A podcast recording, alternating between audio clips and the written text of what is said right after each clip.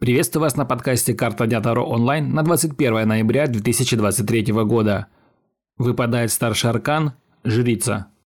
Карта Таро говорит о том, что вам необходимо прислушаться к внутреннему голосу и действовать согласно ситуации. В этот день стоит положиться на интуицию. Не следует искать объяснений и оправданий тем вопросам, которые не хочется принимать.